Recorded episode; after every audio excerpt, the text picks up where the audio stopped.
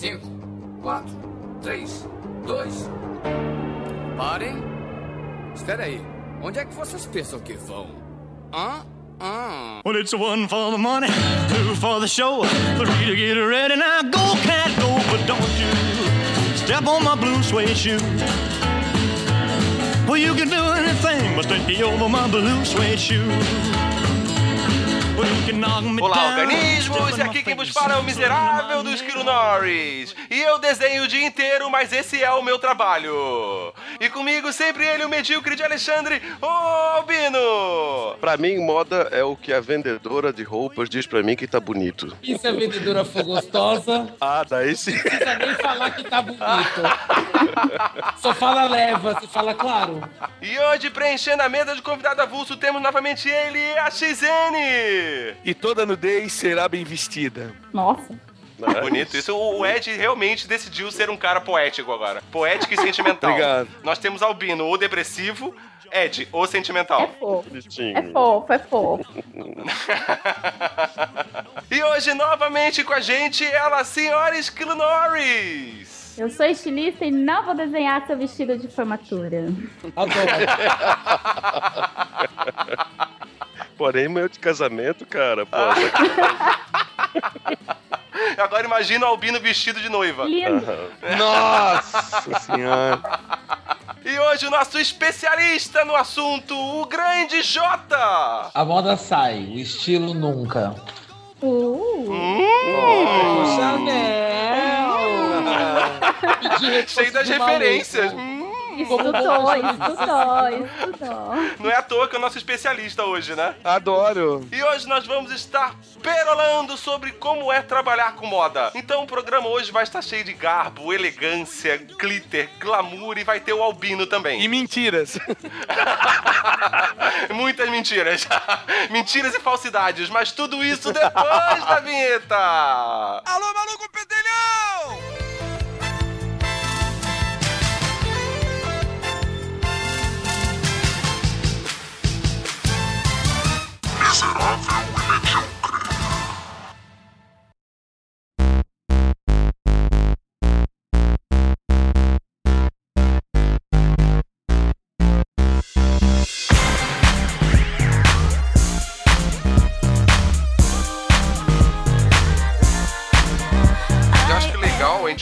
meio dizendo o que realmente a gente faz, porque pra muita gente eles acham que a gente faz roupa só, né? Sim. E não é só isso que a gente faz. A gente fazer roupa é o nosso produto final, né? Na verdade, a gente veste egos. Olha, que bonito isso, hein? Nossa, ele ensaiou pra falar isso. Ah, eu, eu tô fazendo uma pesquisa grande já pra não passar vergonha. ah, Na mentira. verdade, acho que nem ele então sabe o que ele faz. Não, é- não é mentira, eu ouvi isso numa reunião sexta-feira, daí eu pensei, Preguiça, Ed, preguiça. opa! Adoro preguiça. Preguiça é um termo muito de moda. Sim, É o ócio criativo, né? Como é, o Ed falou, né? A gente veste egos, a gente cria desejos nas pessoas, né? De com informações de moda, o que é tendência, o que vai ser, o que o que bomba, né? E faz as pessoas começarem a querer isso, né? É mais ou menos a gente, como um bom designer, a gente cria desejo nas pessoas, né? E a gente faz isso em forma de roupa e estilo de vida. Tô errado? Não, acho que não. Acho que é meio por aí. Acho que você não está errado, é isso que eu quis dizer, na verdade. Que é isso mesmo, porque a roupa acaba que é um meio, só que a moda, no final das contas, é a mensagem, né? Eu acho. Entre a relação meio e mensagem, porque. No final das contas, a moda é, um- é uma grande comunicação, a moda é um reflexo, a moda, ela não vem do nada, né? Eu acho que ela vem da sociedade os pensadores de moda e a gente pode se colocar um pouquinho dentro dessa ala ou não, mas aí decodifica e volta para a sociedade, né? Meio que um retrato comportamental, né? Moda é comportamento, eu A acho. gente não cria uma roupa que me deu na telha e eu vou fazer e ponto e acabou porque eu gosto, A né? gente não cria pela roupa, né? Acho que ele queria pelo que, que aquela roupa vai te dar, né? A sensação, vai a significar, né? pra esse tal desse ego, e, enfim, pra tudo que essa roupa vai viver, né? Roupa não acaba, roupa é uma praga, né? Roupa é uma coisa que você lança, você veste, você usa, você, você, você enjoa, você vai pro brechó, vai parar num, num container, vai pra África, vai. E ela continua, ela continua. Ela volta pro Brasil, o estilista compra, customiza, tinta, pega Swarovski e a roupa continua. É o capeta em forma de tecido, né? É, muita vivência, muita vivência.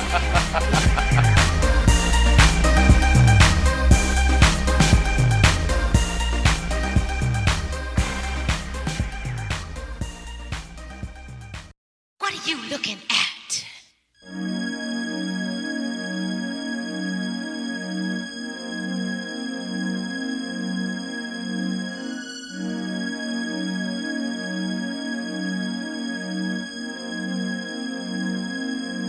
quando você vê a moda dos anos 60, e aí vamos pensar que a, lo- a moda dos anos 60, para vocês que acompanham aqui o podcast, vão, vão identificar um pouco com a estética do Mad Men, a, a minissérie, é muito mais certinha, né? Muito mais careta. Você pega a moda dos anos 70, vai, vamos pensar no filme Hair, é, essa, o despojamento que tem aquela roupa era também um reflexo daquela sociedade que estava tomando anticoncepcional, que estava se liberando sexualmente, que estava mais ativo, é, a mulher muito mais ativa, com uma participação na sociedade. Então a roupa reflete isso, né? Eu acho que a gente consegue fazer um paralelo. Hoje não tem muito um paralelo de escola na moda porque o mundo virou essa grande miscelânea louca. Sim, porque se você parar pra analisar o que é a moda dos anos 2000, né? Ela é tudo misturado. É tudo ao mesmo tempo agora, né? É Paris, Milão, Marrakech, Osasco. É, até, até o exemplo que o Jota citou do filme Her é uma coisa que a gente estava conversando outro dia aí, é, sobre como ela parece ser uma coisa do passado. No futuro, que vai de encontro àquele lance de que a moda é cíclica e. Os é, desejos das pessoas, o aspiracional de liberdade, de certa forma, eles se libertaram de uma sociedade. Hoje as pessoas precisam se libertar de outras coisas, né? Então o desejo da liberdade volta. Mas é legal botar esse negócio de, de que volta, que ela sempre volta reformulada, né? Ela não volta exatamente igual. É. Então, se você tem aquele casaquinho da sua avó dos anos 50, não necessariamente é exatamente ele que está na moda hoje. É uma releitura dele adaptado para a realidade de hoje. Claro, É. né? Não se ilude, né, baby? Moda é uma indústria. Se seu casaquinho, se seu casaquinho não saísse de moda, o Armani falia, né, amor? Mas é, é, é interessante a gente notar que ela vai muito além da função básica dela, que é simplesmente vestir, né? A gente pode pegar livros e, e- e a gente pode estudar o comportamento das pessoas, o comportamento da sociedade, as diferenças culturais dos povos, avaliando como se vestem, como usam as cores nas roupas, Totalmente. como usam os tecidos, as texturas. A identidade de um povo tá ali, né? Vem muita che- muito cheio de, cheio de carga de signos, né? De sinais, assim, né? Que você vai decodificando, você vai fazendo leitura, assim, de, de- bem isso, de tecido, de textura, de gráfico, de forma. É muito louco. Até um pouco de um gancho de sociedade, se você for parar pra pensar o que o Andy Warhol profetizou dos 15 minutos de fama, se você for parar pra pegar uma relação do fast fashion, que todo mundo, assim, tem acesso a comprar a coleção que seria de moda, seria uma moda, uma high fashion. Aí você vê, é, Versace pra H&M, aí todo mundo se mata de comprar, assim, tipo, todo mundo tendo um pouco de acesso desse mundo, que seria um mundo privilegiado das grandes labels. É, a moda é um reflexo de comportamento, eu não consigo desvin- vin- desvincular mesmo, assim. É, não tem como você separar moda e comportamento. Não tem como. Uma não anda sem a outra. Como é que você desenha uma roupa pra alguém se você não sabe qual o comportamento que ela tem, né? Qual o momento que ela tá vivendo, em que meio ela tá inserido, quem é esse público? Se você não tiver o comportamento do cliente nesse momento, do seu público, não tem como você criar nada pra ele se você não conhecer ele. Total, você pode até fazer, mas aí sua roupa não vai ter verdade, né? Aí sua roupa não rola. Vai ficar aquela roupa que é esquisita, que é meio roupa de quem, pra onde. Perde o sentido, né? Se torna. Perde. Não tem um processo de criação nisso. é, vira meio um achismo, né? a, a pessoa ela, ela busca estar na moda e ela busca uma identidade, ou ela busca se vestir conforme os seus padrões, as suas opiniões, sei lá. Ela busca o seu, o seu, indiví o seu individualismo, digamos assim. Como, Express ah, yourself. É, express your- Express yourself. Is- yeah, expre- yeah. É, mas assim, eu não sei se vocês percebem isso. Eu concordo com o Ed que as pessoas buscam sua individualidade na roupa, né? E só que o que eu consigo perceber é que as pessoas buscam sua indivi- individualidade na roupa, mas cada vez mais as pessoas estão ficando todas iguais. Sim, sim. Essa individualidade está deixando de ser individual. Tá todo mundo ficando igual. Uma coisa que me revolta.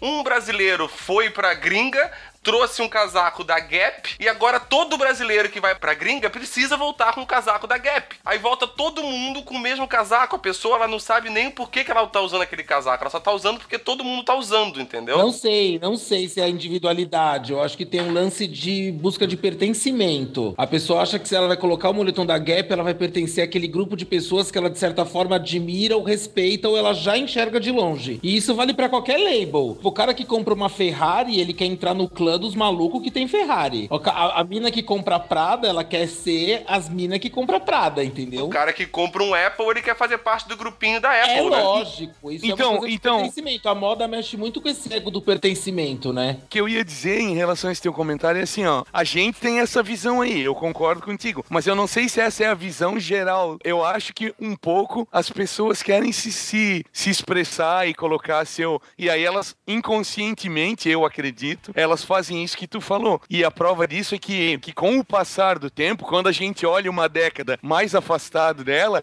a gente vê a identidade bem de- traçada, né? Gente, De olha o Batman, passou. olha o Batman entregando a idade, sabe? Você vê uma Mas aqui- década mais afastada dela. E é meio cômico como você pensa que fez uma escolha que é exime da indústria da moda, quando na verdade está usando um suéter escolhido para você pelas pessoas desta sala. E teve boatos que eu ainda estava na pior. Se você tá na pior, porra. Você acha que quando você vai lavar roupa, o fato de você ser estilista, você lava roupa diferente? Você acha que você segue aquelas coisas todas que a gente é obrigado a colocar na etiqueta? Ai, jamais. É, gente, eu digo a mesma coisa. Cara, se as pessoas vissem eu lavando a minha roupa, elas iam entrar em desespero, porque eu não separo nem colorida de branca. Então, a única regra é colorido com colorido, preto com preto, jeans com jeans, ponto. Eu não tenho regras. Não Eu jogo tudo na máquina e Gente, vejo o que a minha regra acontece. também é meio quase a da máquina disponível. É, a máquina tá ali, joga tudo dentro e vamos ver o que acontece. Na Opa, sorte, né? Aí aquela, se acontecer de manchar a roupa, uma colorida de botar para as outras brancas, eu vou ter várias roupas que combinam. Lógico. Gente falou que esse- que o estilo é cíclico. Olha aí o tie-dye dos anos 70 voltando. É verdade, é verdade. Olha, eu posso contar quantas vezes eu li etiqueta, assim. Sei lá, umas cinco vezes no máximo que eu li a etiqueta da roupa antes de botar na máquina. Gente, eu leio Caramba. muito mais etiqueta pra fazer produto do que pra cuidar da roupa que eu tenho em casa. Sim. Mas é que eu acho que estilista não cuida muito de roupa. Não. É, mas também se, se a gente for analisar pela parte técnica, pra cuidar da roupa você não poderia nem lavar ela, né? Porque lavar destrói ela, né? E convenhamos que ninguém entende aqueles símbolos, né? É verdade. Nem nós que trabalhamos, eu não entendo todos os símbolos. Nossa, só com legenda, só com apostilinha. É, a postilhinha do trabalho ali Só pra saber o que, que é. é. Eu, eu acho que a gente não deveria é, destruir a ilusão e o glamour que cerca o mundo da moda com papos como lavar a roupa. Eu acho que a gente nunca fez isso. Nós temos centenas de, de formas de resolver isso que não envolvem a gente. Ah, tá, eu senti que isso foi um corte pro próximo tema, então. Não, não, não foi não. Ah,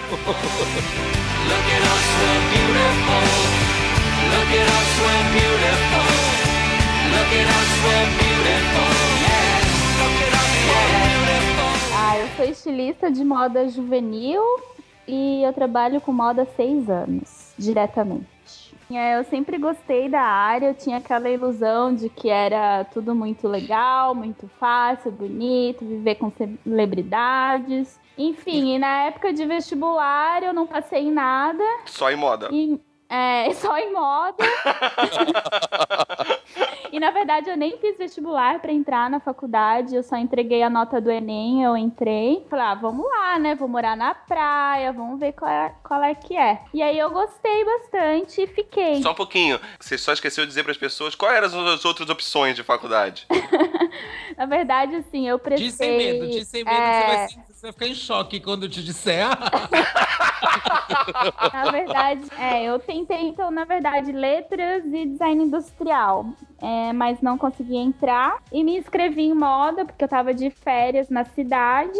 Adoro, porque eu tava de É. férias, a cidade é maravilhosa. Eu tava, na verdade, de férias porque eu tinha vindo prestar vestibular e acabei ficando de férias na minha avó e passei na frente da faculdade, recebi um panfleto e tinha todos os documentos na hora, no momento, resolvi me inscrever. Enfim, eu gostei bastante e fui ficando, mas em nenhum momento eu havia decidido que eu seria estilista. Eu queria trabalhar com moda, mas nem eu sabia o que, que era trabalhar com moda até terminar a faculdade. Eu terminei a faculdade sem saber realmente como que era o mercado de moda. E naquela, naquele desespero, recém-formada, eu precisava arranjar um trabalho, atirava currículo para todos os estados do país, assim, maluca, e acabei sendo chamada no norte do Paraná para ser estilista e fui encarar a bucha.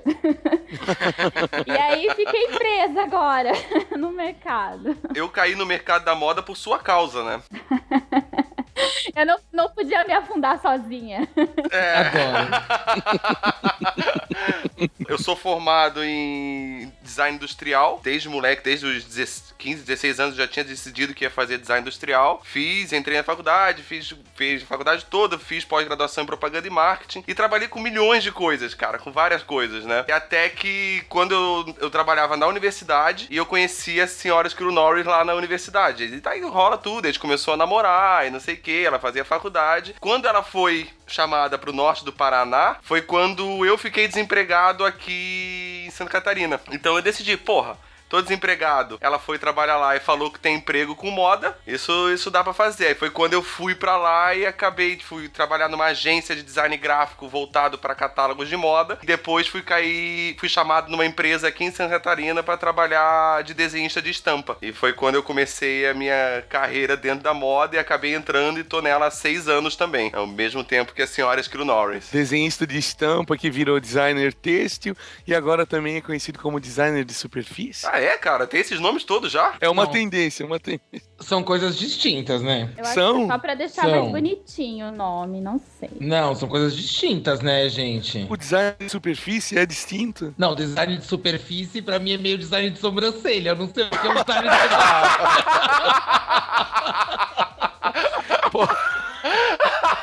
Olha, eu não sei. Não sei, eu acho que é uma banalização do termo. A gente sofre muito com isso, a moda. Gente, a vovó, então, aqui, né, o mais velhinho do grupo, já tem 15 aninhos de moda, vovó. Você é o nosso esse ano. especialista hoje, né, Jota? Eu entrei na moda super por acaso, eu achava que. Eu não, ach... não, eu não achei que não rolasse assim muito. Eu não tinha muito esse conhecimento que moda poderia ser trabalho. Eu, eu, eu tinha acompanhamento de consumidor, de coleção, de shopping, mas nada além. E aí eu fui fazer fisioterapia, amiga Ari. Nossa senhora! Você fazendo fisioterapia. Fisioterapia. E eu lembro que a minha preocupação de fazer fisioterapia era ter uma calça Five Pockets branca da Leves, uma, uma polo branca e um suéter V da, da, da Lacoste é, verde pra fazer essa linha médico. Nossa. Eu tinha um Muito professor bom. que falava assim pra mim, você, você não vai ser fisioterapeuta nada. E eu arrasava, porque imagina o meu caderno de citologia, que é uma coisa que você tem que olhar as coisas no microscópio e desenhar. Era lindo o meu caderno, né? Era tipo um caderno ilustrado, era maravilhoso. Eu assim, Multicolorido. imagina- multicolorido, levava lápis de cor. só, só uma 36 pergunta, Jota. Quando você faculdade. fez fisioterapia, você já tinha o tamanho que você tem hoje? Eu, te, eu tinha. Caralho. Você tá me chamando de gigante, esquilo? Não, não, não. Tô chamando de avantajado. Mas eu já era assim. E aí eu falei assim, falei assim, meu Deus do céu. E aí eu acabei, eu não, não continuei na fisioterapia porque eu não tive grana pra pagar a facul mesmo. E aí eu fui- entrei num curso livre que nem a área, peguei um panfleto e falei assim, meu, produção de moda. Aí eu falei, o que, que será que vão produ produção de moda, produção, produzir? Será que vão me ensinar a costurar? É, mas eu vou entrar nesse curso mesmo assim. Aí depois eu descobri que produtores eram as pessoas das revistas, aí eu quis trabalhar na Vogue. Aí eu, não- eu enchi o saco das pessoas da Vogue, mas eles nunca me contrataram, sempre achei porque eu, na época era gordo. Eles sempre falaram que não, mas eu sempre achei que foi por isso. Mas aí eu desencarei da Vogue. E você falou pra eles que estava chamando de gigante também? Eu falo porque hoje eu sou amigo do editor da Vogue, Giovanni Fração. Vira. Oh, chupa essa esquilo, então. E aí agora, e assim, eu já falei tudo isso pra ele, mas ele disse que não é isso não, que tá tudo na minha cabeça e que eu sou sexy. Ah. Ah, tem alguém que vai faturar aí, ó. E aí, eu, mas, eu, mas eu não eu não fui produtor, né? Eu conheci o Jackson Araújo, na verdade, que falou assim: você não quer começar a ser é, assistente de um amigo meu? Ele tá começando um trabalho solo, ele precisa de alguém. Eu falei assim, mas eu não quero ser estilista, eu quero ser produtor de moda, eu quero trabalhar na Vogue. Aí ele falou, mas eu acho que você tem maior jeitão, vai lá trabalhar com ele. Era o André Lima, e eu comecei a trabalhar com ele, e aí eu encontrei, assim, tipo, eu me lembro que eu ganhava dinheiro e falava, ai que delícia, faria isso de graça. Eu ficava, achava divertidíssimo passar a tarde na fábrica, separando corte, produção. Eu trabalhava numa marca de cueca, e assim, era super engraçado. Eu tinha 18, 19 anos. E aí foi indo. Eu trabalhei na Elos, eu trabalhei na Beneducci, eu tive marca própria que chamava JPig dentro de um evento do Paulo Borges. Eu trabalhei na Cavaleira cinco anos, em dois momentos. E depois eu trabalhando sempre num circuito meio de moda mesmo, com criadores, bem nesse epicentro. Depois eu quis conhecer essa vertente de indústria e tô três anos aqui em Santa Catarina trabalhando na indústria. Que é da onde nós todos nos conhecemos. Que é de onde todos nós conhecemos. Todos nós trabalhamos todos da, juntos. Da indústria da moda. É, menos a senhora Screw Norris, que não trabalhou junto. Ah, é verdade. Eu já trabalhei com ela, mas nós três não. É verdade. Tudo bem, mas somos todos trabalhadores da indústria da moda. Dividimos o mesmo sindicato. Das costureiras. Ah! Tá, e eu tinha vergonha de falar que eu era estilista porque a palavra vem com tanta carga de preconceito que as pessoas já acham logo de ser uma bichona tipo Clodovil, né, meu amor? As pessoas já acham que você faz. e que você fica atrás de uma mesa de mármore, né? As pessoas falam, falam E que não faz nada. É, eu falava assim, gente, eu carrego, eu carrego o rolo de tecido, eu trabalho pra caralho. Não é por aí, eu tinha vergonha de falar que eu era estilista, eu falava que eu era designer, eu falava qualquer coisa. Depois eu fui, eu, eu tenho orgulho super de ser estilista e a, e a vertente de costureiro dentro do estilismo super me honra mesmo, sabe? Eu, eu gosto de saber, do- entender do meu ofício, mas tem muito preconceito, porque é uma profissão muito estereotipada. É, eu, assim, eu nunca me importei muito com isso, mas eu percebi eh, bastante isso. Mas é que você é designer gráfico, né? Quando vai pra ser estilista. É, é que eu trabalho, eu, eu trabalho numa outra vertente, mas que mesmo assim, muitas vezes, quando você vai explicar pra alguém, principalmente um leigo, né, explicar pra ele o que que você faz, quando você começa a dizer que você trabalha com moda, você não precisa nem falar em estilista, cara. Só de trabalhar com moda, ele já acha que você é viado. É você verdade. é uma bichona e você tá dando em cima de mim. É, geralmente tem o comentáriozinho, hum, virou a mão, ah, não sei o quê. É. Sempre tem, sempre, Sempre tem, tem. cara. É que eu sempre caguei muito pra isso, né? É, eu sempre verdade. caguei pra qualquer pessoa que quisesse pensar, então foda-se. O que importa é o que eu sou de verdade, uma grande bichona. Mas rola essa celeuma, rola essa celeuma. Não, geralmente os caras pensam que é tudo menina fresca ou é tudo viado e ninguém faz nada. Não, a gente não trabalha. Não isso trabalha. aí, cara, todo mundo, a grande maioria que trabalha com criação sofre com isso, com certeza, é dizer que a gente não trabalha, né? Que a gente não faz nada e a gente vive do mas glamour. os amigos publicitários reclamam da mesma coisa. Eu acho que é uma falta de valorização do criativo no Brasil. É, que pode aí ser. vai pra todas as vertentes, porque eu acho que a galera da publicidade fala a mesma coisa. Todo mundo dá uma reclamada, assim, de cinema. Todo mundo dá um. É feio você dizer que você é artista, É né? feio você dizer que você é artista, você tem que ter muita estima, porque assim, você é artista é sinônimo que você é celebridade. Como você é artista e você não é rico e famoso, tá na Globo? Então você não é artista. Tipo, não, arti- amor, você não tá entendendo, você tá, ente- você tá misturando as coisas, amor. Artista é. É. artista, celebridade é celebridade e Big Brother não é nada disso. É, é verdade. Faltou eu, né? Falar alguma coisa. É que agora a história vai ser muito longa, cara.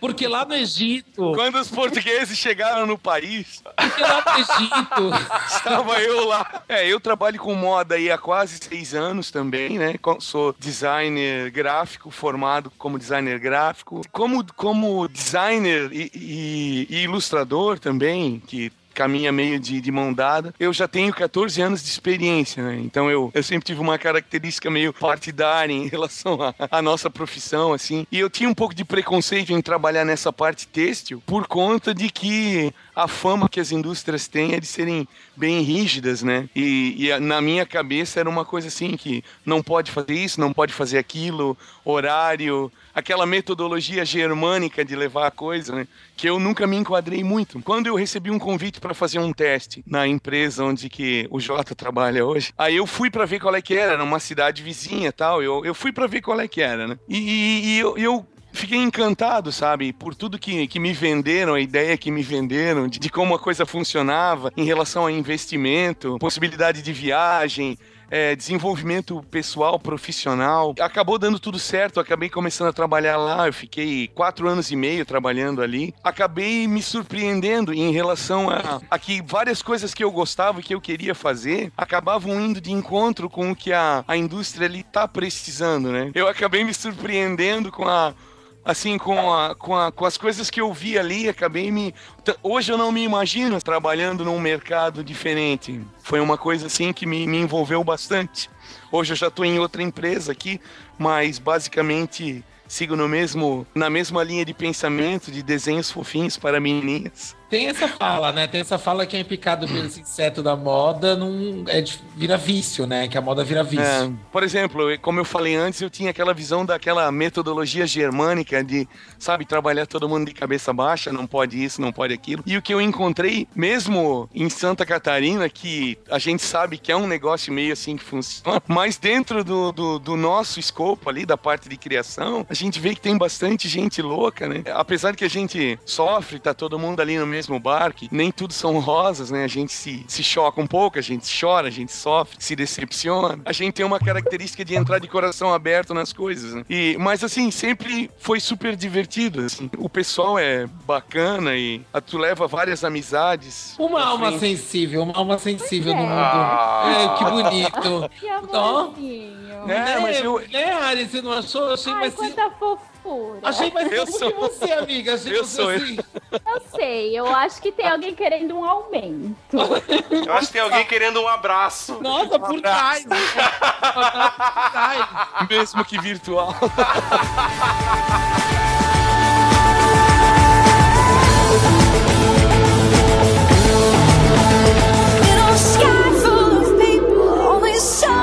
legal de trabalhar com moda é que você trabalha sempre com pessoas criativas. E as pessoas criativas, Sim. elas têm mais esse contato, assim, né? De fazer amizades durante a jornada de trabalho, diferente de pessoas que trabalham com planilhas, né? É, porque você conversa, você trabalha com 90% mulher e elas falam pra caralho, então, cara. É, esse é o lado meio ruim, mas a gente se acostuma também.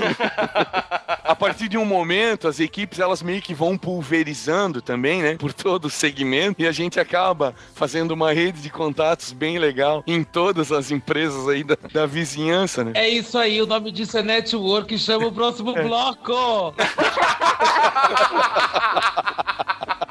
e é meio cômico como você pensa que fez uma escolha que é exime da indústria da moda, quando na verdade está usando um suéter escolhido para você pelas pessoas desta sala. E teve boatos que eu ainda estava na pior.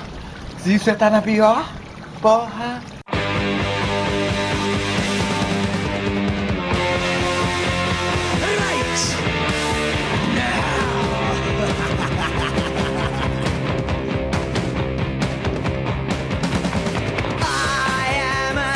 Mas e com relação a. a não quero, quero saber quanto cada um ganha aqui, porque. né? Mas a ideia é saber assim: vale a pena? Dá pra viver disso? Ai, que pena, eu trouxe aqui meu lerite pra te mostrar, tava no bolso, esquilo, vou guardar. ah, cara, eu acho que sei lá, a minha primeira realização que, eu, que a moda me deu foi pessoal mesmo. Eu, eu, eu gosto do que eu faço, sabe? Tipo, de verdade. Eu já experimentei vários tipos de, de cenários dentro da moda, desde um, de um estúdio, um ateliê só com criadores full-times exercitando, agora dialogando com uma indústria gigante, que é o que eu faço aqui em Santa Catarina. Primeiro, eu gosto do que eu faço. Depois disso, eu não sei, quer ficar rico? Vai estudar engenharia, amor. Falou tudo agora. Exatamente, Olha, exatamente. Não posso reclamar, tipo, vivo, tudo bem, mas rico, assim, a moda que. É. Essa moda que tem até esse glamour, oculto da moda, mas essa moda que deixa milionário é uma moda assim que já foi, assim. Trabalhando é, muito, que... você consegue se virar, assim. Eu sou meio que da mesma opinião que o Jota, assim. Eu tive uma. Apesar de que eu entrei nessa, a princípio, pensando na grana e vendo o que que dava, mas mas eu acabei tendo uma realização profissional e até certo ponto pessoal. Assim, eu acho que a gente ainda tá bem em relação a muita, muitos mercados aí, né? Salarialmente falando, e até em relação a coisas que a gente tem possibilidade de negociar, investimento profissional da empresa em cima da gente, né? Mais rico mesmo, acho que só o cara que assina o nosso cheque. né? É, eu acho que é meio isso mesmo, né? Você trabalhar com isso é bem um- uma realização. É, você, você tem algumas, é, não sei se seriam regalias, trabalhar com criação, algumas coisas, tipo, por exemplo, eu posso ir vestido com determinadas roupas pro meu trabalho que um advogado nunca vai poder usar no trabalho dele. Que é uma realização, né, meu? É, verdade. Tem uma liberdade. Você poder ser o cara da bermuda, né? Você poder ser o cara skatista É, isso. trabalho. Exatamente, você poder ser o cara que vai de saia pro trabalho porque não te deixam ir de bermuda, né? Tipo, E foda-se, é isso, isso eu acho muito bom, cara. Queria saber, assim, quais as histórias engraçadas de trabalhos, as maratonas, as piores maratonas de trabalho que você já fez, os piores perrengues que já entrou, os trabalhos furados. Ou então os figuras mais bizarros que vocês já encontraram aí. Aí isso é fácil, esquilo. Ah, obrigado. Gente, quando eu conheci o Esquilo, eu perguntei pra uma outra pessoa, eu perguntei, ele, ele é um cosplay do Mario Bros? Ele tá com a camiseta e o bigode. O bigode, cara. Ele vem, ele vem trabalhar de, de vestido de Mario Bros? Ai. Ou seja, não sei, a moda abriu minha cabeça, né? Não acho nada esquisito. Na verdade, na verdade, de super-homem que eu me lembre, tu nunca foi, mas de Robin. É, de Robin já. Tem o Harlem Shake. Eu já me lembro de, ter, de já ter te visto vestido de Robin. E não é a camiseta do Robin, é a roupa completa. Eu tô falando legging, né? Aquele assim, entende um legging. É que vocês não viram ele de He-Man. Eu realmente me vesti de Robin uma vez nessa empresa que a gente trabalhou junto. Era pra gente filmar o Harlem Shake da empresa que eu nunca vi esse vídeo. É verdade. Tem que assinar melhor os teus contratos, né, cara? fazer um andar inteiro da empresa vir trabalhar fantasiado pra fazer Harlem Shake. Que talvez muitas pessoas nem lembrem mais do que, que é.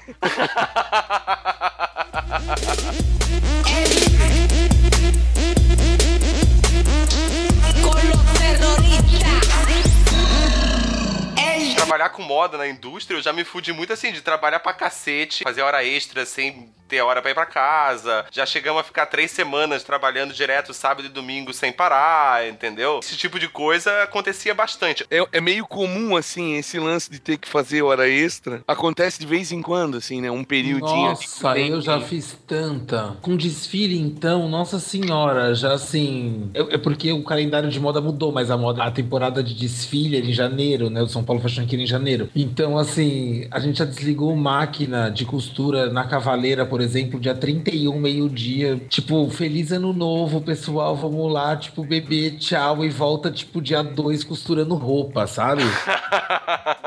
Pra fazer desfile. Nossa senhora, já fui, já fui é, quase dormir em aeroporto esperando o sapato chegar pra desfile. Caraca. É, Já bem fui- comum. É, é engraçado porque trabalhar com moda você tá sempre atrasado, né? Você é, tá na sempre verdade, atrasado. quando você ouve assim, ah, vai ter catálogo, vai ter desfile, você já imagina, ó, a semana antes eu não existo, não me procurem pra É, nada, não me é- convidem que eu não vou, não vou poder ir. É sempre uma sugação, tipo, É. lançamento, quando tem semana de show de convenção. É sempre intenso, assim, porque os lançamentos são, sei, quatro, cinco lançamentos anuais. Então, quando é, acontece, é mais profundo, né? É. Mas não é todo dia também. Aquilo que eu falei, a gente tá sempre atrasado, é engraçado trabalhar com moda, é isso, né? Você tá sempre de- desenvolvendo um, dois anos à frente e você tá sempre Você atrasado. tá sempre atrasado, é bem isso mesmo. E durante essas maratonas aí, é, as pessoas ajudavam ou geralmente os colegas abandonavam vocês? Não, geralmente fica todo mundo, né? É, quando se fode, se fode o barco todo, cara. É, já teve período da gente, por exemplo, ali onde o Jota tá trabalhando. É, Gente, para de falar isso. É, a gente tá comprometendo pra caralho, Jota.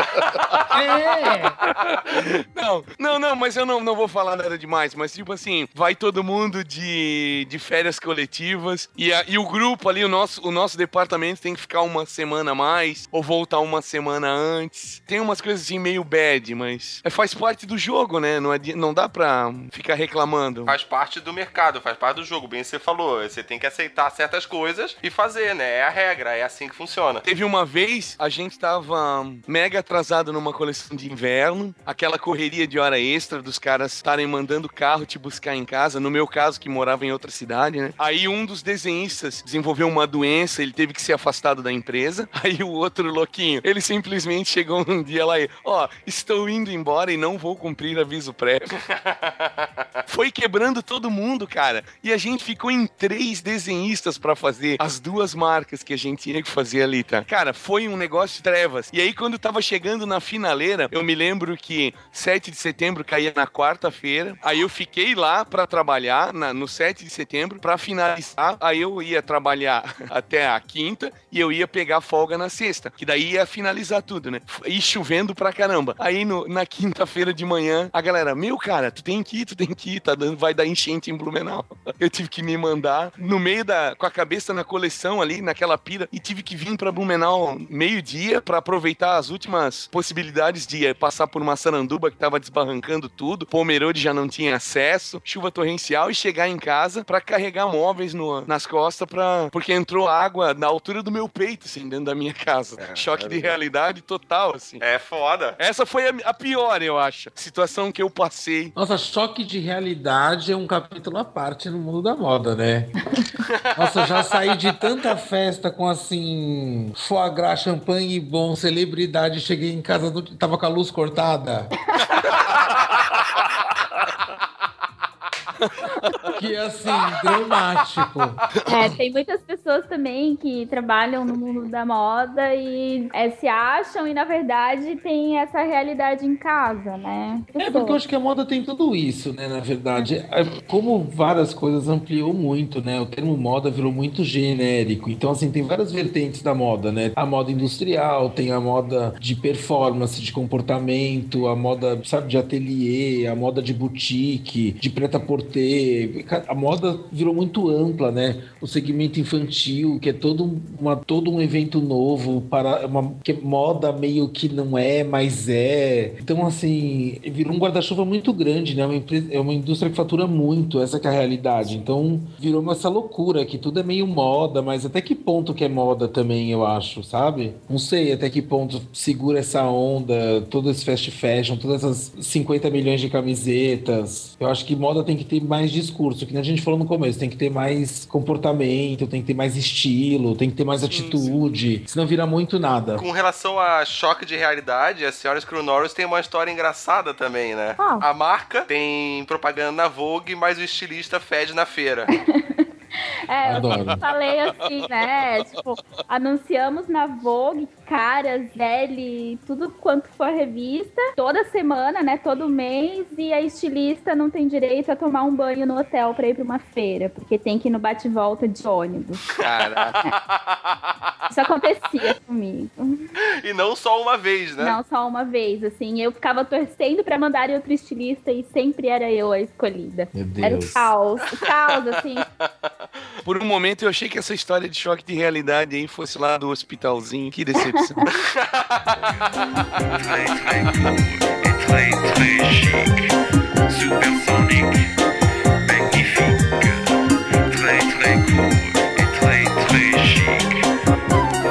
E vocês que já tiveram empregos diferentes em lugares diferentes, os chefes da, da- do ramo da moda são mais ou menos iguais ou também são diferentes em cada lugar? Ah, chefe imediato, não dono de empresa em si, né? Mas digamos assim, ó, o chefe para quem tu tem que reportar as reuniões e encheção de Não, saco, gerente entendeu? é tudo igual. Especialista na arte do sabonete. Então, independente se for no ramo de, de moda ou não, então o gerente é tudo igual. É, já, chefe é chefe, cara. Se você não quer ter chefe, seja o seu chefe. Na verdade, eu acho até que é mais difícil você ser um gerente de pessoas criativas, porque você tem que ter um pouco de tato pra falar. Eu ia falar exatamente Eu acho que deve isso ser também. pior Eu ser acho gerente de pessoas Puta criativas merda. do que gerente de, sei lá, de um escritório de advocacia, assim, não sei, né? É, porque pra empresa você tem que. Você é só um gerente, você tem que ser aquele gerente como todos são, mas você, de uma certa forma, tem que ter uma flexibilidade porque você trabalha com pessoas diferentes. É, É verdade, e pessoas é mais sensíveis. Entendeu? Você trabalha com pessoal criativo e você precisa ter. Você não pode ser rígido demais, senão ele se.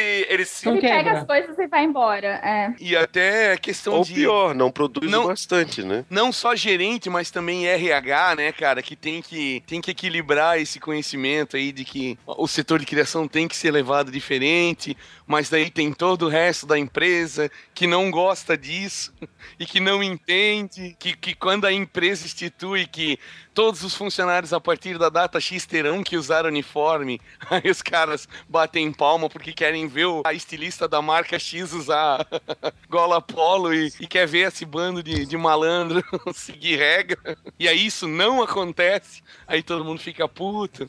É difícil de equilibrar, né, cara? Não deve ser fácil, realmente. Deus me livre. Ser chefe de estilista, louca. É difícil, né? É pura bucha, né? Pura bucha, pura bucha. A gente tem, porque assim, a gente tem, além de, de ter toda a particularidade de ser criativo, tem sempre a relação do falso pertencimento, né? Porque você tem que ter envolvimento porque faz parte do trabalho, mas de certa forma não, porque você tem que entender que aquilo está focado para o mercado, para um público, é um produto direcionado. Você escolheu ser um designer industrial, né, que está assim preso a várias coisas. Então é, é complicado, tem os dois lados bem importantes, assim, bem pesados. É difícil a gente, que nem o Jota falou. Por- é, eu tenho amigos, por exemplo, em São Paulo que não se enquadram de jeito nenhum em nenhuma escala corporativa, nem pequena, assim, que não consegue trabalhar no escritório com três pessoas. Que não gosta, que é tipo, gosta de ter vida de artista mesmo e, e ter um- uma particularidade no ateliê e ter, assim, dividir só no momento que quer dividir e tal, e aí vai por outro caminho, né? É, porque também, assim como não é fácil você ser chefe de criativo, né, ser chefe de estilista, não é fácil você, como um criativo, decidir, beleza, eu vou ser, trabalhar na indústria. Não é. Não é. Eu, eu vou ter que aceitar certas regras, porque você, de uma certa forma, toda, durante toda a sua formação, você percebeu que você teria uma certa liberdade a mais no trabalho que na indústria você não tem. Exatamente. Você a vida inteira pensou assim, não, quando eu for um profissional, eu vou ter o meu horário, eu vou fazer do jeito que eu quero e não sei o quê, porque eu sou um criativo. E você, de repente, ter esse choque de realidade, sentar e falar, não, eu vou trabalhar na indústria e vou seguir certas regras. Isso não é fácil pra gente também. Ah, Não, é não é. doloroso, na verdade, né? É, até às vezes em relação ao próprio. hum, as decisões sobre o trabalho que a gente produz, né? Às vezes tu, tu tem que pesar bem, né, cara? Tu tem o teu lado artista, teu lado autoral, que tu quer ver a coisa. E, e nem sempre isso é interessante pra empresa. E às vezes é difícil a gente também entender isso, né? Leva tempo pra tu começar a ficar mais. Não só lá da artista também acho, né, Ed? Também as, as convicções. Às vezes você tem umas convicções que não, que não compactuam com o da empresa e, não, e, não, e sua convicção naquele momento é menor. Se você não Sim. consegue conviver com isso, você não pode trabalhar numa empresa que tenha uma convicção conflitante, né? É meio isso, É. hashtag, hashtag aceita. É meio sobre verdade. isso. Não, é, porque você tem que entender, assim, né, a, a hora do ponto e da vírgula, sabe? É, porque uma coisa que é muito complicada pra maioria das pessoas que trabalham com criação é trabalhar o seu próprio ego, às vezes, né? Totalmente. É você controlar isso, Sim, cara. sim. Porque Totalmente. você vê normalmente essas pessoas que são extremamente artistas e que não aceitam as regras, elas são as pessoas que têm os egos mais inflados, às vezes. É, eu né? acho, Você simplesmente não aceita que nada seja alterado no seu trabalho, que a sua criação é única e divina. Isso aí, pô, você tem que aprender a trabalhar isso pra trabalhar na indústria o quanto antes, cara. Você pode se considerar um artista, mas você tem que ser lucrativo. Desapego. verdade.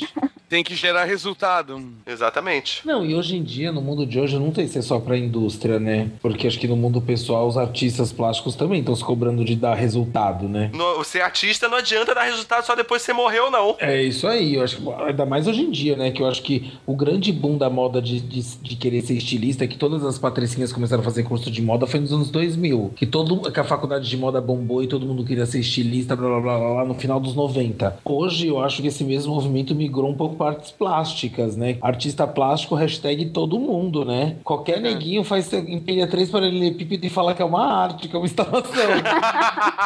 sem base, sem porra nenhuma, não sei, assim, acho que tá Isso seria- também. Isso, isso será que não seria o mesmo problema que a gente também enfrentou com o design industrial design gráfico, que seria a falta da regulamentação do, do, do profissional? Totalmente, totalmente, ajudaria eu acho. vocês? Totalmente, totalmente. Eu acho que devia, eu sempre falei que devia ter CRE, Conselho Regional de Estilismo. Aí quem assina a sua coleção? Quem é o estilista responsável? Vem aqui. Ah, você tem uma confecção que não tem um estilista responsável, você vai ser multado. Sabe, tipo arquiteto, tipo qualquer outra profissão, tipo, que a gente não tem, né? A gente, a gente fez uma piada que é verdade. A, gente, a gente tá falando toda essa discussão sobre design, propriedade intelectual, envolvimento. Só que a gente, dentro da indústria, nós somos representados pelo Sindicato das Costureiras. Nada contra, porque eu, né, tipo, eu, sou, eu super costuro, mas assim, não é a mesma categoria. Então, assim, é- é- tem um longo diálogo aí, é, como moda, é, como instituição, mesmo se você pensar que na Itália a moda é uma potência que gera pe- pencas de riqueza para o país, e como no Brasil também gera, só que na Itália tem uma câmera só para falar de assuntos de moda, que dá subsídio do governo, que ajuda aqui não sei o que, aqui no aqui que estão tentando incluir moda na Lei Rouanet para ver que moda é arte, não sei, né? Também outra discussão que é importante. Até quando isso é arte, né? É, exatamente. Até quando, né? Acho que flerta muito com a arte porque a gente já falou que é comportamento, mas moda é arte? Acho que não, né? Eu acho que tá não. falando É, de eu acho que resultado, não. de, voo, de, de venda. Então a moda tem que ter outro incentivo, né? Não da lei Rouanet. Tem que ter incentivo fiscal por ser, por ser ela mesmo. É, eu acho que o que aconteceu com esse negócio da regulamentação foi mais ou menos nessa época que o Jota disse, no começo dos anos 2000, quando teve o boom. Eu sei porque foi quando eu entrei na faculdade de design, que quando eu entrei era desenho industrial e aí mudou pra design, né, na época, e foi quando se realmente todo mundo começou a fazer e se discutiu muito sobre a regulamentação. E meio que parecia que tinha ficado decidido que as pessoas estavam esperando o mercado regulamentar a profissão. Porque existe essa maneira onde você espera que o mercado comece a valorizar de uma maneira que ele vai ter que ser regulamentado, não tem jeito, né? Só que isso não aconteceu, cara. Exatamente, frustrou. Então precisa acontecer alguma coisa, entendeu? Tá na hora disso ser Exatamente. regulamentado e existir alguma coisa pra estipular o que é a gente e quem responde pra gente, né? E é meio cômico como você pensa que fez uma escolha que é exime da indústria da moda, quando na verdade está usando um suéter escolhido para você pelas pessoas desta sala. E teve boatos que eu ainda estava na pior. Se você tá na pior, porra.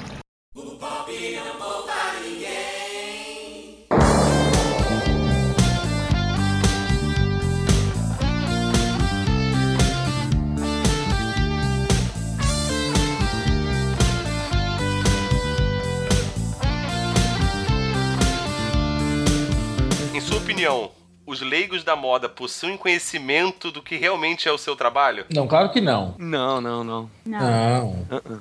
Assim, eu tenho uma teoria de que até hoje os meus pais, os meus sogros não fazem ideia do que eu faço. Gente, eu acho que a minha mãe não faz ideia do que eu faço. Eu já Talvez acho que nem eu faço ideia do que eu faço. Às vezes eu me questiono também. Ai, meu Deus. O que, que eu tô fazendo, né? Não, é difícil para eles entenderem o modo operante, assim, o tipo, toda essa movimentação da moda, seja ela de confecção, de fabril, de têxtil, de, de catálogo, de produtor, de fotógrafo. As pessoas não conseguem fazer essa dimensão, eu acho. De quantos profissionais se envolvem num desfile, o quanto que isso, esse movi- movimento de estrutura, de pessoa, de emprego direto, de indireto, as pessoas não calculam mesmo. É uma coisa bem ampla, né? Eu acho que. E não é contato- acumulativo, né? A desvantagem do, acho que do trampo da moda também é que, assim, se- sei lá, se o cara é, tem um trampo mais administrativo que faz planilha, ele pega lá a planilha, ele resolveu a planilha dele, ele vai só jogando informação na planilha e atualizando. O cara da moda não pode ter essa fórmula, né? Porque o que ele fez numa estação, na outra ele tem que fazer diferente, ele tem que se negar. Sim. Exatamente. Então, assim, o cara já tomou, já tomou nas costas, né? Já tomou, já tomou nas costas, já, já, já foi o trouxa que escolheu, assim, refazer tudo de novo. Sim, a cada dois meses. É, E surpreender em todos eles, que né? ser Porque se você não que ser- surpreender, tá faltando tchan, né? Exatamente. É, na Nossa. verdade, a nossa profissão nunca tem um final, né? Ela nunca, chega assim, nunca, ai, acabou, pronto. Não, nunca tem. Quando Ai, acabou, acabou, você já tá engatando outra, assim, você não tem um, um tempo pra respirar e... Totalmente. É, na verdade, É. assim, sempre vai estar faltando alguma coisa. Você pode entregar uma coleção de sucesso, vender um monte, e sempre vai ter alguém que vai falar, não, faltou, faltou. Aí nunca fala o que faltou, né? Eles não sabem. Eles não sabem ou sempre vai faltar, será? Sempre vai faltar. Eu Sempre vai faltar. A sempre vai moda tem faltar. essa expectativa que, entendeu? Acho que isso é um dos fascínios da moda. É essa expectativa eterna, esse, esse eterno próximo. Próximo. Essa foi um sucesso, essa foi um fracasso, tudo bem, vai ter a próxima. Se essa Aham. foi boa, a próxima vai ser melhor. Se essa foi ruim, a próxima vai ser melhor. E vai ser sempre melhor, e melhor, e melhor. E mais, e mais, e mais. E... Mais e mais. E aí a Chanel traz um iceberg. tipo, pra fazer um time. E me coloca os modelos desfilando de tênis no supermercado. É sobre isso. É. É. sobre isso. Tipo, é meio espetáculo. A moda entendeu, tipo, que a sociedade vira uma sociedade de espetáculo. Né? Não é só a moda, vamos pensar em um babado todo. A moda também se transformou num grande espetáculo. Os estilistas na figura. Pensa na figura que é o Lagerfeld. né? Vai ter uma Barbie, a bicha vai virar uma Barbie. Com aquela cara de maracujá vai virar uma Barbie. Parabéns pra ela. Uma Barbie Lagerfeld. Vai, ela vai ter uma Barbie, essa bicha. É aquele. Caraca. Eu não sei do que nem, vocês é um, estão falando. nem é um fã.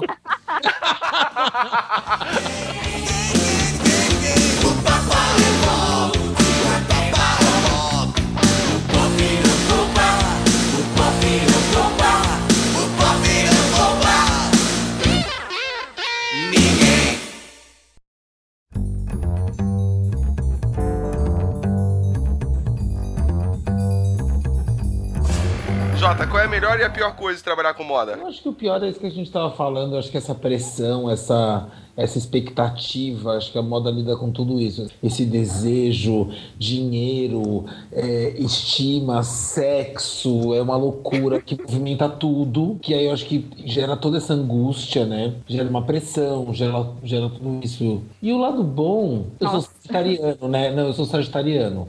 Eu, eu amo viajar. E eu acho que a, a moda tem esse crédito de talvez foi uma das primeiras áreas que se globalizou. Né? A, a moda se globalizou antes da internet, né? Você sempre escutava assim, as notícias da moda de Milão, da moda de Paris, da moda de Nova York, mesmo no mundo não, no mundo analógico, assim. Então eu acho que esse lance da- das viagens de pesquisa, das viagens internacionais, a moda me- eu conheci muito lugar com a moda e através da moda, ou entre a viagem de trabalho ou em viagem que eu fiz de turismo, mas também com a grana que eu ganhei da moda. Então, quer dizer, é, essas duas coisas meio se fundiram. Eu acho que é uma das coisas legais. As pessoas, tipo, esses tipos loucos que a gente falou, dos fantasiados, os hobbies, os chibacas. Todos esses sou eu, porra. É, sabe? Valem a pena, no final das contas, eu, tipo, a moda me deu amigos ótimos, eu tenho amigos ótimos que a moda me deu, que hoje são minha família mesmo. Eu, eu gosto, gosto mesmo. Eu não sei se quando eu não sei se eu me projeto a tão longa data com a moda, mas não consigo me ver muito fora também. Eu acho que pra mim é meio isso também, cara. O, o melhor é meio que o, life, o lifestyle que a, a moda, trabalhar com moda te dá, assim, né? Eu acho isso muito, englobando tudo isso que a gente falou, de como que é trabalhar com moda, de você poder ser você mesmo, você poder usar a roupa do jeito que você quer e foda-se, né? É, Não tem que me engravatar todo dia. Isso pra mim é uma das melhores coisas, certeza, de trabalhar com moda, assim. E a pior pra mim, às vezes, é a falta de reconhecimento, né? Do que a gente faz de, de algumas pessoas, né? Como a gente falou do preconceito, de as pessoas não entenderem o que a gente faz e um pouco do que o Jota falou de ter sempre a cobrança da surpresa e as pessoas não saberem exatamente como funciona o processo. Isso talvez pra mim seria o pior de trabalhar com moda. Eu acho que o melhor são as festas, o champanhe, as badalações. Não. Todo dia um evento. Me fala onde que você trabalha. Que eu É, eu quero saber que empresa tá trabalhando. Não, você, você tá trabalhando na Elo nos Elos anos 90, né? Eu entendo esse, esse,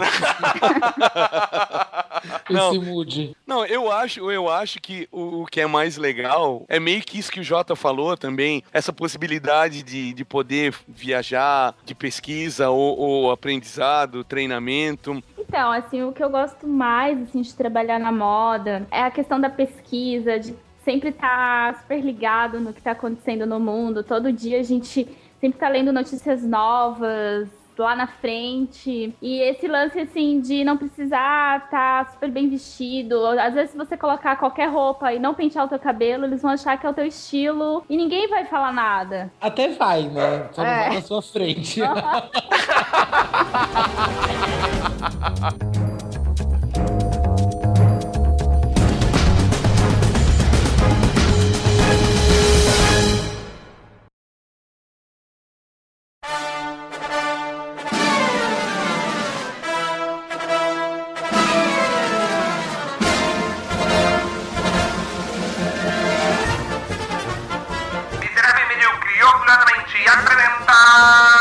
Aquilo que ia para o ralo.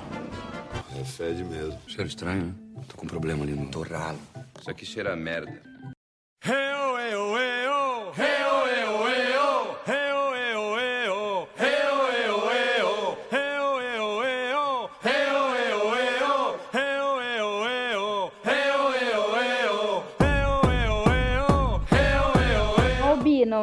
Você Oi. olhando de fora, o que, que você acha do mercado da moda, assim? Dá uma opinião, assim, ou você olhando de fora, como é que você imagina que é, enfim. Então, infelizmente eu não sou tão de fora assim, porque a gente já, eu já conhece o esquilo há muito tempo. Você Adoro. também. Infelizmente, já disse tudo, Albino. Obrigado. Obrigado. Eu não sei se o infelizmente, infelizmente não foi pro eu conheço o esquilo. Infelizmente. Pô, ele ficou com muita dó da gente agora.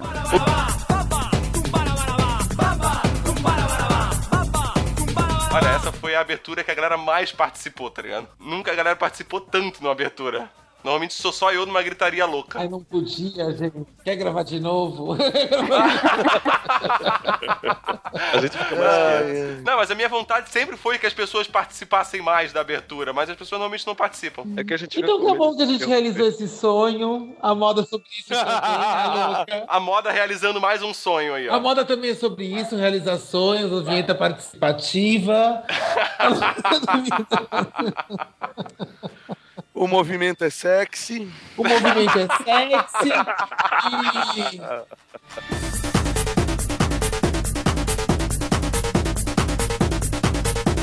Eu não sei se o Jota já escutou algum programa nosso. claro, você acha que eu participo de algum programa sem me preparar antes? É, Sou um profissional de moda, não sou burro.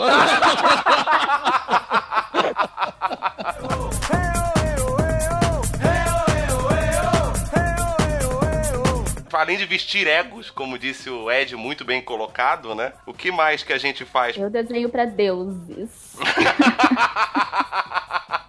Eu não, eu Amo. desenho pra pobre mesmo, né? Amo. Eu tenho saudade de desenhar pra deuses. Eu desenho para tiranos em forma de crianças. Adoro. Nossa. A tirania infantil bomba.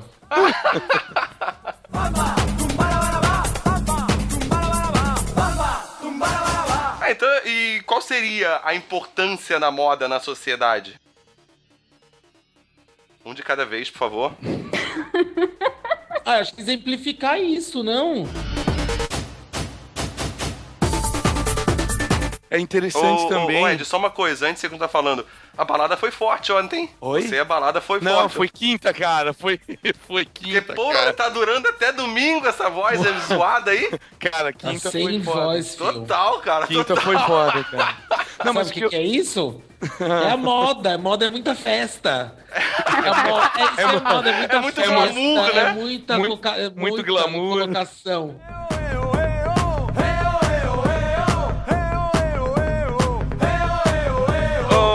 Ô, Jota, mas fica tranquilo que aqui pro nosso público o Ed é um cara muito velho, cara. Ai, Todo mundo tá muito sim. ciente disso. Ah, que o Ed é um cara que já atravessa séculos aí, ó. Desculpa, Que- então eu vou começar a chamar de Ed que na intimidade a gente é Batman. Desculpa, público.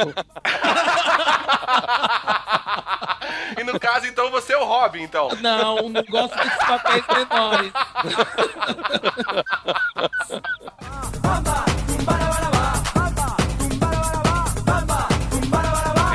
Mais algo sobre esse assunto? Ari. Desse... Não, vocês falaram tudo. É que a gente é foda. Que eu vou lá lavar roupa.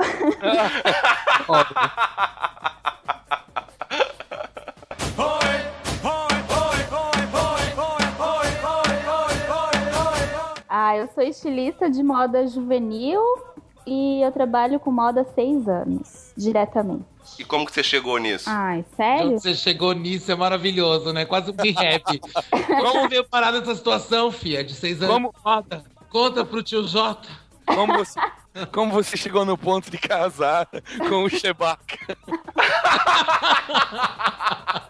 Isso aí nem eu sei responder.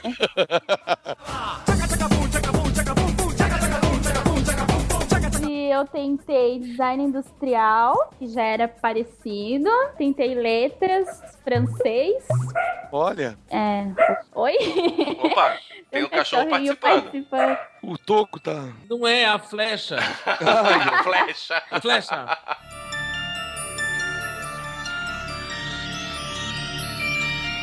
E, e para mim foi bem surpreendente isso. Eu entrei meio que de Ó a gaiato. flecha de novo aí, ó. Gente, desculpa, é a cachorra, é a cachorra aqui da vizinha. Sai. Flecha, Eu acabei- com essa concorrência, Flecha.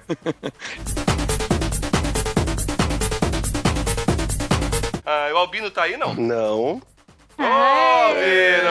Ê! Um pouquinho atrasado só, mas vamos Alguma lá. eu não fiz Z porque eu não te conheço, tá, pessoalmente, mas. Eu sou o Jota, tamo aí. Fala, Jota, beleza? Beleza. Falaram muito mal de mim aí. Não. Não, por enquanto não. Ah. Mas tava esperando você chegar pra começar a falar mal de você. Ah, então tá. Hoje foi um dia engraçado que todo mundo se atrasou. A única pessoa que chegou no horário foi o convidado. Não, peraí. Epa, epa, epa. Eu, eu cheguei no horário. Eu fiz sala para o convidado. Ah, é, o Ed, o Ed chegou no horário e passou o aviso que eu ia me atrasar. Eu já tava Foi aqui. super bonitinho, já, já recebeu, já se seroneou. Parabéns. É, obrigado, obrigado.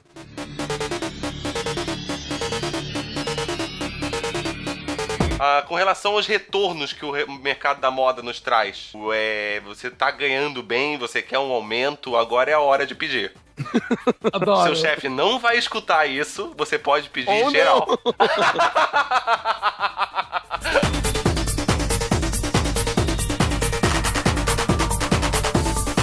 aquelas indústrias do sul, né? Que tem 5 mil funcionários, que loucura.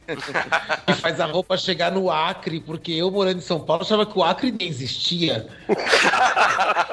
Eu, eu acredito o Acre nisso é até hoje. Tu. É, ver- é Vocês verdade. já pararam pra pensar que de repente o Acre só existe se você realmente acreditar e vocês aí estão avacalhando. Vocês estão matando o Acre. Cada vez que vocês dizem que não acreditam no Acre, ele deixa de existir um pouquinho. É que nem a sininho do Peter Pan, tem que É, realmente é acreditar. tipo fada.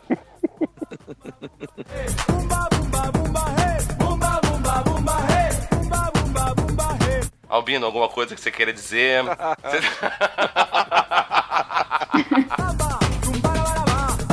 Olha, a gente tá falando de candidatura bizarra. Vote em esquilo.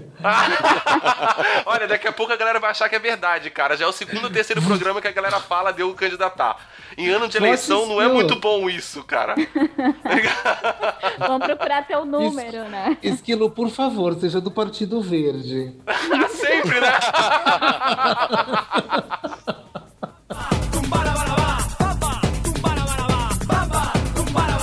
E aí, no Google, é, diretor criativo Chanel. Olha, diretor criativo. É muita informação, já maravilhoso. Diretor criativo. Cria- Diretor criativo e agora boneca, né? E agora boneca. Oh, já Mas tô só vendo. agora ele é vendo. boneca? Mais que nunca. Ah, tá. Sabe uma coisa assim que me irrita profundamente de pessoas que são leigas? Elas chegam pra você, ah, você trabalha com moda, né? E o que, que vai estar na não, já moda? começa assim, é. você mexe com moda? É. O que, que vai estar na moda na próxima estação? Ah, sim, sim. Quais são as Deus, cores da próxima? Ai, qual é a cor? Ah, vai tomar banho. Adoro vir quando vem com aquela cara bem de interessada e sem noção. Qual é a cor da próxima estação? Você já começa assim, ai, um verde meio aquamarine, um amarelo meio açafrãozado, terroso, com toque de fúcsia. A pessoa já vai assim, não entendendo nada, é maravilhoso, já sai da sua cara. Verão 2013, o que, que você fez? Eu fiz um listrado e uma onça. Em 2014, um listrado e uma onça. Em 2015, um listrado e uma onça. Fato. Ai, cara, é muito bom. Aonde vai parar essas roupas de onça? Na mesma dimensão que as tampas de bique e os isqueiros. Porque essa roupa, de- essa roupa toda de onça não existe no mundo. Você vê tanta gente estampada de onça assim na rua? Não. Cara, eu não vejo ninguém. Eu não vejo ninguém. De onde vai parar tanta roupa de onça, né? Lapsos. Eu não vejo ninguém. Pensado por esse lado. É verdade, não tem. Gente, pensa que o Cavalli construiu um império em cima da onça. Cadê essas onças do cavalo?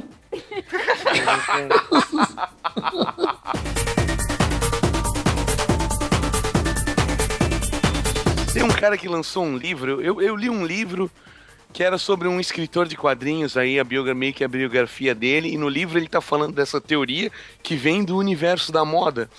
Eu não vou saber o nome do autor de cabeça e nem o nome da teoria, mas ela fala Ah, que ótima a cada informação, hein? 11 anos... É, a gente pode botar no link do... no post.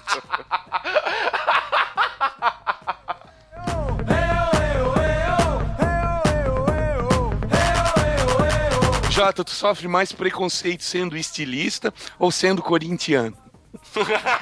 Eu, eu, escolhi ser, eu escolhi ser todas as minorias, né? Eu sou estilista, eu sou bicho, eu sou assim. Mas não sei o que, que eu sofro mais. E você, Ed, você sofre mais preconceito por trabalhar com moda ou por ser viado mesmo? Por ser, ou por ser flamenguista? ou por ser velho? Não. É, é, é, aqui no podcast eu sofro bastante preconceito.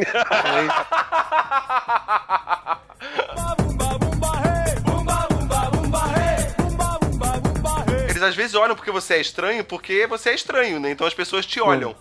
Eu sou meio Gente, acostumado é com assim, isso. Aonde estão os estranhos da empresa? Na TI, tá? Desculpa. Ali, Os, os psicopatas estão na TI. As pessoas que estão na TI são as pessoas que chegam com a metralhadora e explodem a empresa. Mas onde chegam as pessoas vestidas de Chewbacca? Ô, vocês estão falando dos nossos ouvintes agora. Respeito, por favor, tá? É verdade.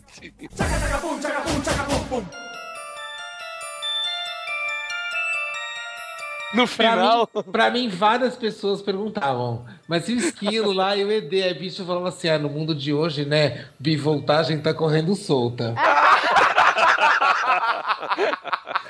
todo, todo, todo aparelho moderno hoje em dia é bivolt.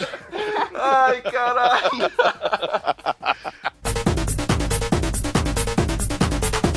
Senhora Skiro Norris, diz pra mim qual é a pior coisa e a melhor coisa de trabalhar com moda. Ah, eu preciso pensar. Conversa com outra pessoa. Passo. Ah, então tá, Albino. É passo. Eu, eu vou pagar, eu vou pagar.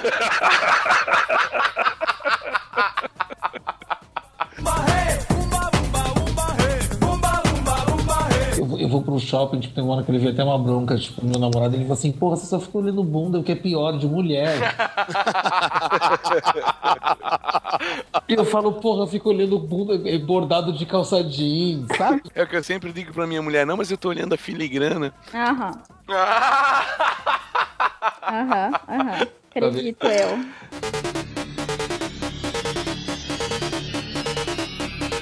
E o que me incomoda também muito de trabalhar com moda é que eu não tenho um cartão de crédito pra comprar moda. Isso. Que me irrita muito, que assim, não tenho cartão de crédito pra, assim, de, de chavar na Prada, de- sabe? Pá, pá. Me irrita.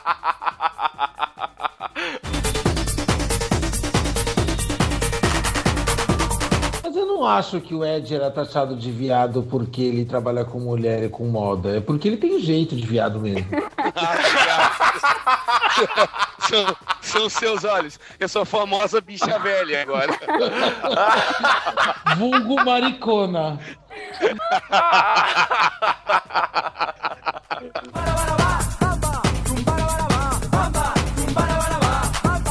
não, a mulher ela tá ótima, ela tá normal, ela só tá grávida. Mentira, ela começa a mijar de 5 5 minutos.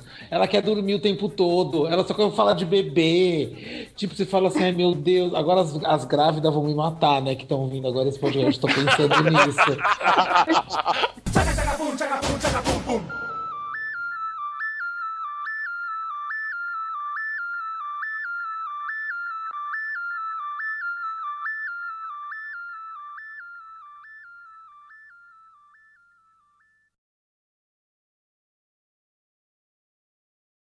Né? Eu não tenho condições muito de comprar as, as roupas vendidas no Brasil, porque é um preço absurdo devido aos encargos. Então, ou algo vai ter que ser mudado. Adoro, então eu só compro em Nova York. É. Porque, como eu disse, eu adoro viajar, então. Texto de pessoas da moda, entendeu? Tipo, ai, não, roupa é super complicado. Eu prefiro comprar onde eu prefiro comprar quando eu vou pra Londres. Mas desculpa, é uma É, o que eu gosto é o realidade. lifestyle. É, Mas eu- é uma é, realidade, Jota. Eu duvido que o seu guarda-roupa todo seja brasileiro. Eu duvido, assim, ó. Duvido. Não, não é, porque aqui tem o meu protesto, que eu vou usar esse podcast para fazer esse protesto, que também falta confecções tamanho grandes, né? Cadê os projetos plus size? Sabe? O mercado plus size tá aí, ó. Ó, fica essa dica, hashtag fica essa dica, faz um som de, de- um som de merchan, clac. Uma caixa registradora, né? Caixa registradora, ó. E o contato tá aí, moda plus size.